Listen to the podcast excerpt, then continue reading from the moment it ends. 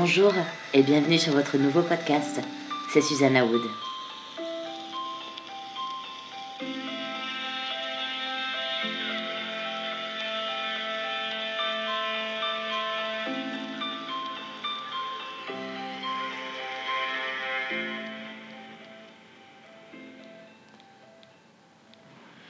Alors aujourd'hui, nous allons parler des addictions, euh, comment y faire face, euh, pourquoi nous avons des addictions, quel est un tempérament addictif.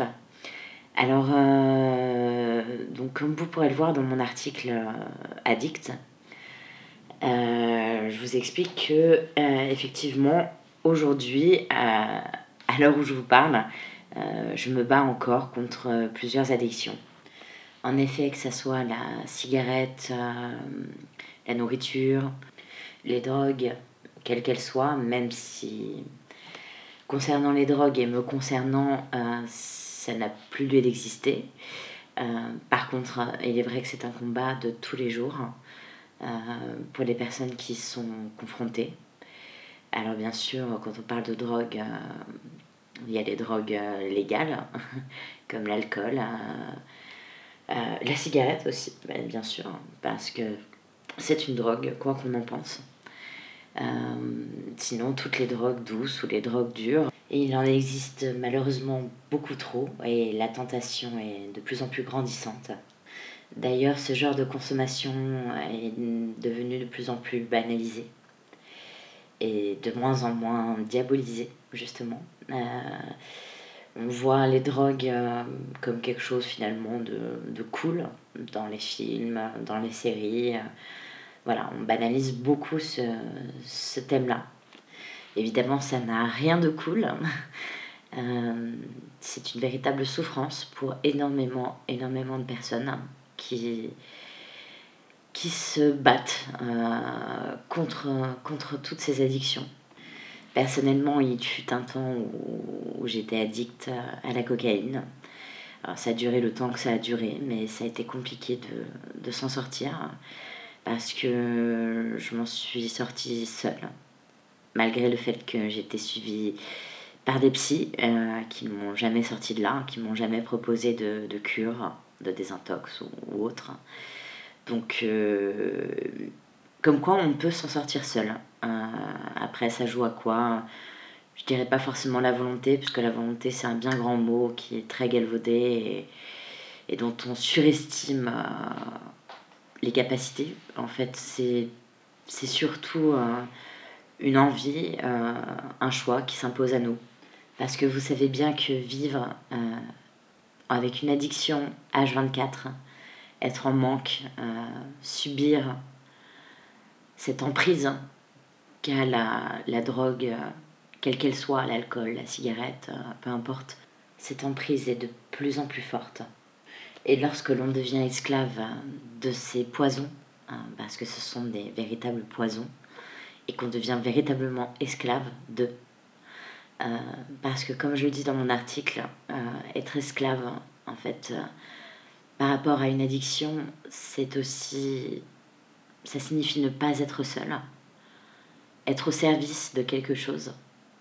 C'est ne plus être seul en fait. C'est pour vaincre une, solitude, une fausse illusion qu'on a de euh, d'être dans une fausse relation avec, euh, avec ce, qui nous, ce qui nous mine. Nous projetons notre mal-être, notre douleur sur ces addictions. Et le bénéfice qu'on en tire, parce que oui, il y a toujours un bénéfice. C'est cette douce illusion d'accompagnement, de soi-disant compagnie, qui nous pousse à consommer, parce que lorsque l'on consomme aussi, on se sent peut-être euh, plus intelligent, plus sociable, mieux que quand on ne consomme pas, plus alerte, on se sent mieux dans notre peau, on a peut-être aussi l'impression d'être euh, plus vrai alors que c'est totalement faux, que c'est une illusion. On veut échapper à une réalité qui nous rattrapera toujours. Et ce plaisir totalement éphémère que peut nous procurer une prise, oui, il est totalement éphémère, il ne dure pas. Et souvent, au fur et à mesure du temps, plus on en prend, moins on ressent de plaisir, plus on a besoin d'en prendre. Ça, c'est quelque chose que beaucoup de personnes euh, savent. Mais pourtant, nombreuses sont les personnes qui, qui consomment, qui sont addictes, tout en connaissant les risques en découlent. Cependant, ils ignorent euh, très souvent les causes. Pourquoi? Pourquoi je consomme? Pourquoi je suis addict? Pourquoi j'en ai besoin plus que tout pour avancer? Qu'est-ce qui fait que je ne peux pas m'en passer alors que ça me fait tant de mal finalement? Donc déjà, si vous cernez quel bénéfice vous en tirez de cette prise, de cette consommation, si vous ciblez pour quelles raisons vous avez besoin de prendre quelque chose de mauvais pour vous, pour pouvoir ainsi peser le pour et le contre et mieux vous connaître. Car si vous décelez ce qui vous manque, ce que vous avez à combler, vous serez plus à même d'être mieux armé pour affronter ce côté sombre de vous-même. D'ailleurs, en parlant de ça, euh, je vous conseille dans mon article un livre, un super livre de Jean Montbourquette qui s'appelle Le côté mal aimé de soi, comment apprivoiser son ombre. Et c'est un livre qui m'a énormément parlé et qui vous parlera aussi, j'en suis sûre.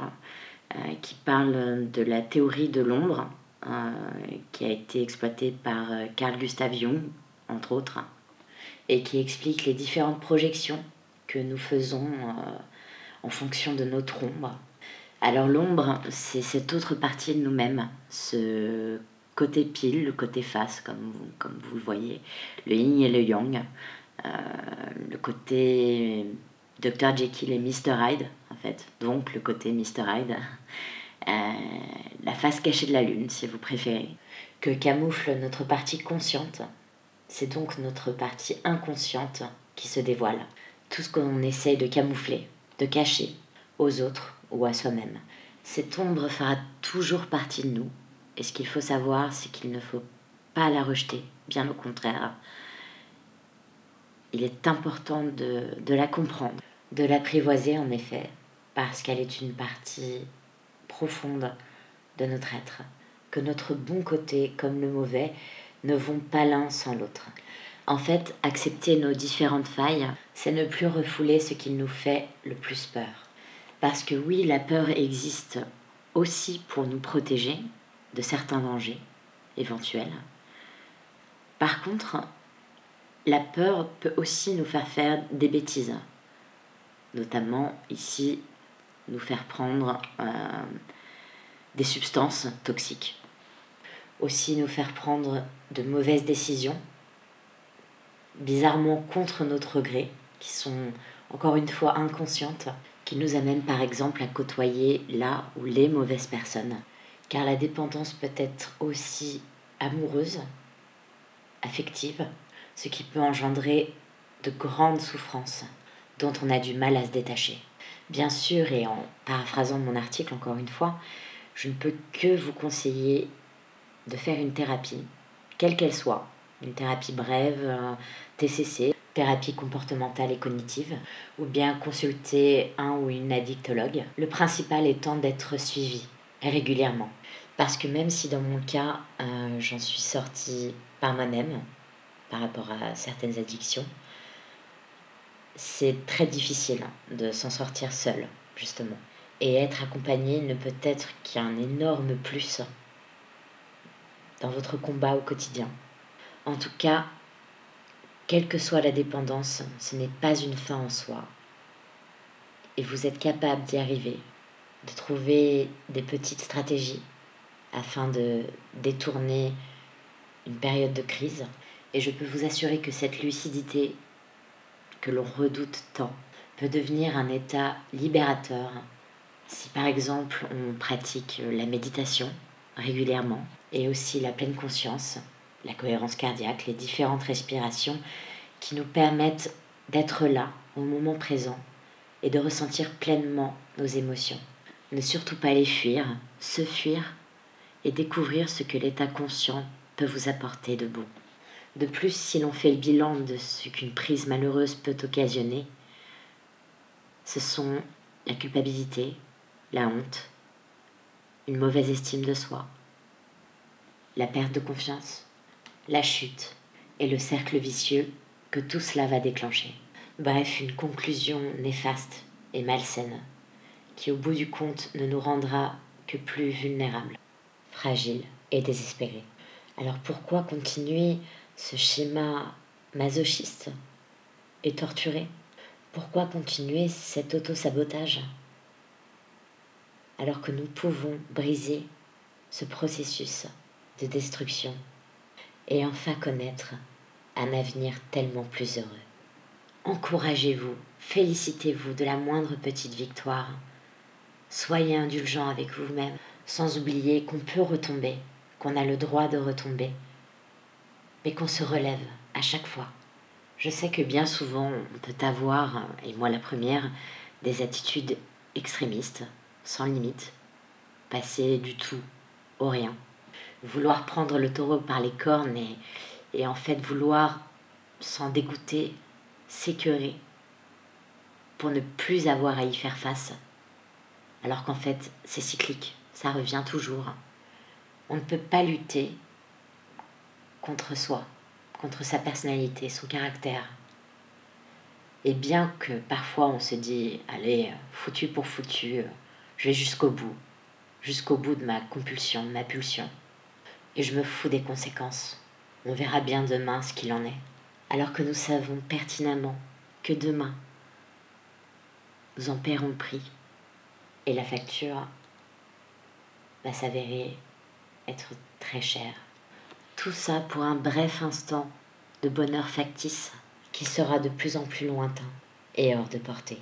Nous sommes tous et toutes maîtres de nous-mêmes et nous pouvons réavoir le contrôle, la maîtrise qui nous permettra d'être de plus en plus heureux et fiers de nous. Donc quand on fait la liste, rien ne vaut la sobriété, l'état conscient et naturel, l'authenticité. Je vous encourage à reprendre les rênes de votre vie et à goûter à la joie d'être ce que vous êtes réellement, car vous méritez tellement mieux que cette soumission, cette aliénation aux addictions. Voilà, c'est la fin de ce podcast. Euh, j'espère qu'il vous a plu. N'hésitez pas à commenter ou même à m'écrire. Je vous répondrai avec grand plaisir personnellement. Ne baissez pas les bras. Courage. Vous allez y arriver. Et sinon, pour finir, je vous invite à vous abonner à ma page Instagram, commentallermieux.fr à visiter aussi ma page Facebook, Comment mieux par Susanna Wood, à la liker éventuellement. Et il y a aussi ma chaîne YouTube, Susanna Wood, où vous pourrez trouver des audio guides de méditation. Et rendez-vous sur commentallermieux.fr. À bientôt!